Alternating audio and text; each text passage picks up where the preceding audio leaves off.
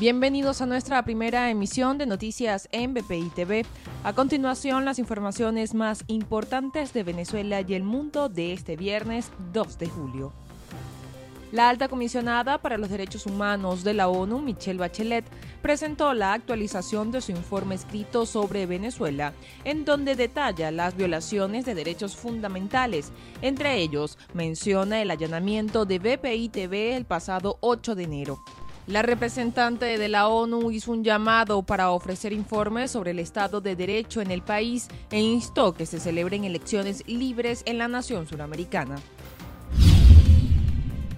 Nicolás Maduro aseguró que estudia la posibilidad de dictar un regreso a clases presencial en Venezuela para el mes de octubre. La medida incluiría las escuelas y universidades, pero dependerá del avance en el plan de vacunación nacional y las medidas de bioseguridad que puedan optar los centros estudiantiles. 47 periodistas han fallecido de los 120 que se han contagiado de coronavirus en Venezuela. Así lo informó Tineo Guía, presidente del Colegio Nacional de Periodistas, por lo que instó a que los trabajadores de la prensa sean incluidos en el plan de vacunación, al tiempo que hizo un llamado a los comunicadores sociales a que refuercen las medidas de bioseguridad.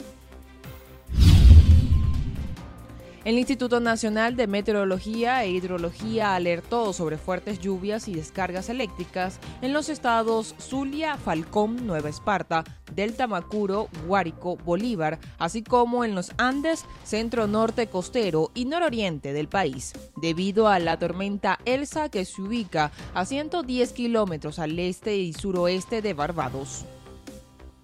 Para el desarrollo de estas y otras informaciones, los invitamos a sintonizar nuestra señal en vivo y contenido on demand en bpitv.com o a través de Roku, Apple TV, Amazon Fire y nuestro canal de YouTube.